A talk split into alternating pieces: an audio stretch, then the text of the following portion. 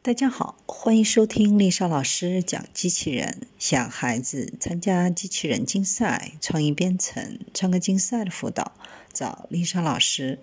欢迎添加微信号幺五三五三五九二零六八，或搜索微信公众号“我最爱机器人”。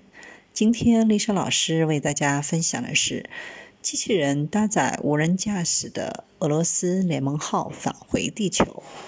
联盟号 MS-14 太空舱于近日在哈萨克斯坦中南部的大草原着陆。飞船里没有搭载航天员，而是搭载了人形机器人 Feodor 和航天设备。联盟号 MS-14 是联盟号有史以来第一个访问国际空间站的无人飞船。这个可搭载三名宇航员的飞行器，常常被用来运送宇航员往返轨道实验室。俄罗斯联邦航天局八月二十二日发射了联盟号 MS-14 无人飞船，以测试其与升级后的联盟号 2.1A 火箭的兼容性。这是 2.1A 火箭搭载联盟号太空舱的首次飞行。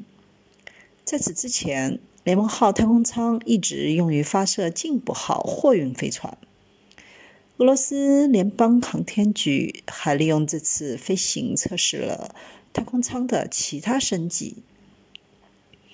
联盟 MS-14 改进了制导、导航和下降控制系统。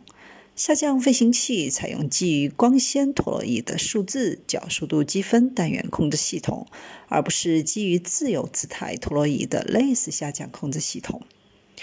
联盟号 MS-14 于8月27日在空间站着陆。由于空间站的技术故障，比预计时间晚了几天。这次试飞由于其独特的人形机器人而受到了广泛关注。该机器人装有传感器，可以记录人类在联盟号 2.1A 火箭发射时的感受。